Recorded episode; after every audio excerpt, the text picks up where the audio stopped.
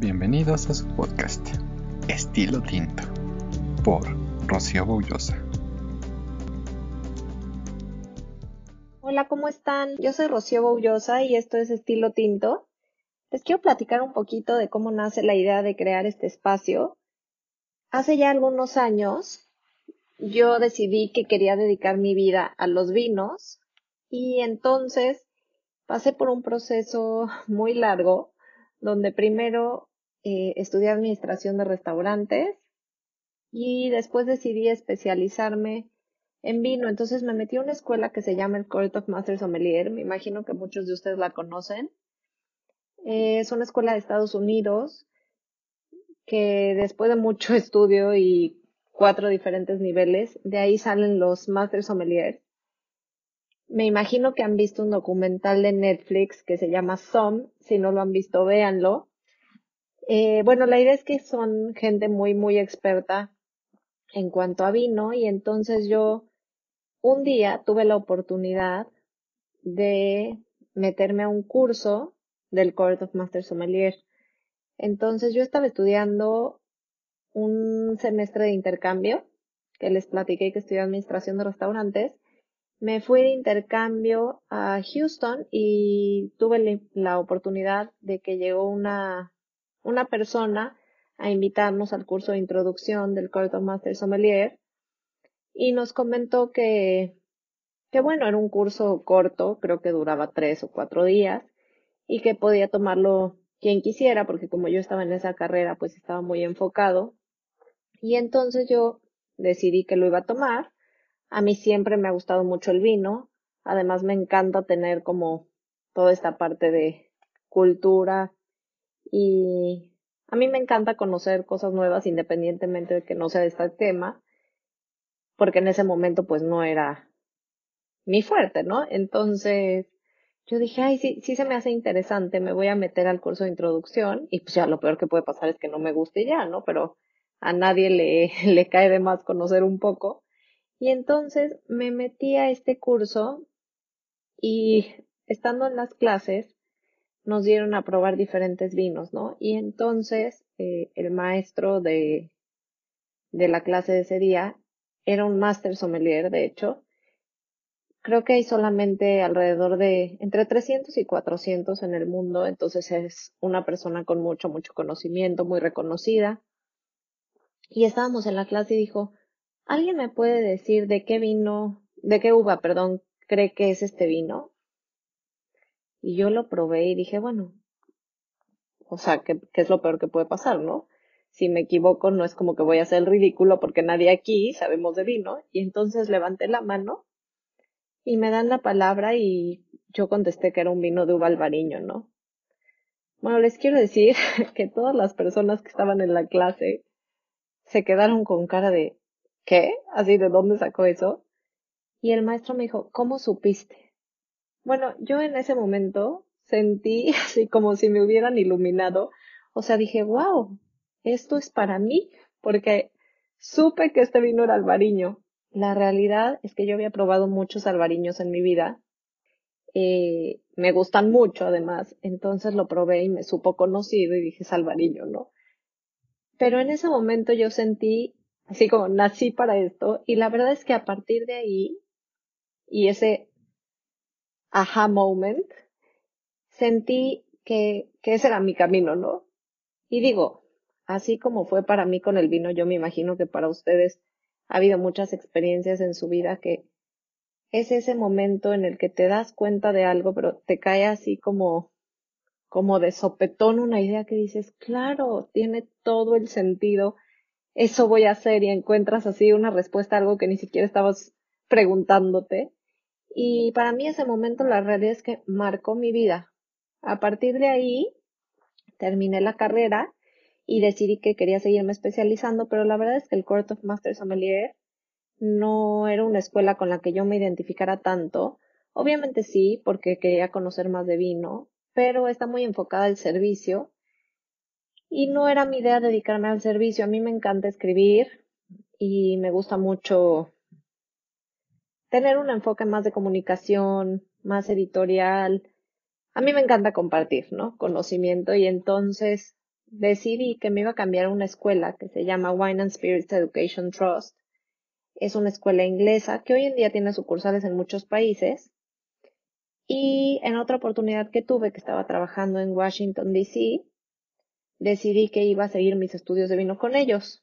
Entonces, digamos que me, me revalidaron el curso de introducción del Course of Master Sommelier, por así decirlo, y ya me permitieron entrar al nivel 2 sin cursar el 1, ¿no? De la WST. Y con ellos hice el segundo nivel y tenía un maestro que era una persona tan sencilla, tan, no, no sé ni cómo decirlo, o sea, tan ameno, tan relajado, tan sin poses y con tanto conocimiento que de verdad en el momento que estaba dando la clase yo dije, qué maravilla tener una persona así, o sea, de verdad yo quisiera ser una persona así, una persona que sepa tanto y que lo comunique con tanta facilidad. Y la realidad es que llegaba y se sentaba encima del escritorio, así como que se recargaba y nos platicaba de los vinos con un, con un disfrute, con una sencillez, con un sabor por la vida, que él me marcó de una forma diferente, me hizo darme cuenta de que alrededor del vino hay muchísimas cosas que aprender. Creo que nunca he podido decir, ah, ya con lo que sé estoy tranquila. Yo yo siempre, siempre busco saber más, conocer más, porque me parece un tema muy interesante y por mi naturaleza. O sea, yo reconozco que yo soy una persona así. Pero además él me pareció una persona extraordinaria porque tenía todo este conocimiento y a la vez lo hacía parecer tan fácil que sí tengo que reconocer que me hizo darme cuenta de, de todo lo que yo podía conocer o de todo lo que yo podía experimentar en mi vida y que al final todos somos las personas que ya éramos. Entonces, eh, a partir de ahí decidí que quería seguir estudiando de vino y en una nueva oportunidad me metí al tercer nivel que se llama Advanced Certificate in Wine and Spirits y esa vez lo cursé en Nueva York. Ese nivel fue diferente, no tuve ninguna persona que me marcara, la realidad es que fue un curso y un curso muy intenso porque probamos destilados a las 8 de la mañana. Yo me acuerdo que un día había desayunado un café y un pan dulce y llego a la clase de 8 de la mañana y me siento y veo en mi manteleta, así enfrente de mí, diferentes caballitos o bueno, copitas y en una nos dicen, bueno, vamos a catar, ¿no? Ginebra, derecho. Entonces, la verdad es que sí, sí fue toda una experiencia. Tuve acidez como tres días. Tuve que tomar antiácidos para esas clases, no sé ni cuánto tiempo, pero bueno, finalmente eh, tengo que reconocer que la WST para mí ha sido pues algo muy importante, algo que ha cambiado mi manera de ver el vino y mis ganas de comunicarlo. Entonces, después de que ya tenía este conocimiento, regresé a México normal y un día decidí que yo quería compartir con la gente. Yo, yo, bueno, la realidad es que yo no quería compartir con la gente, yo quería que alguien lo hiciera y yo poderlo leer, esa es la verdad.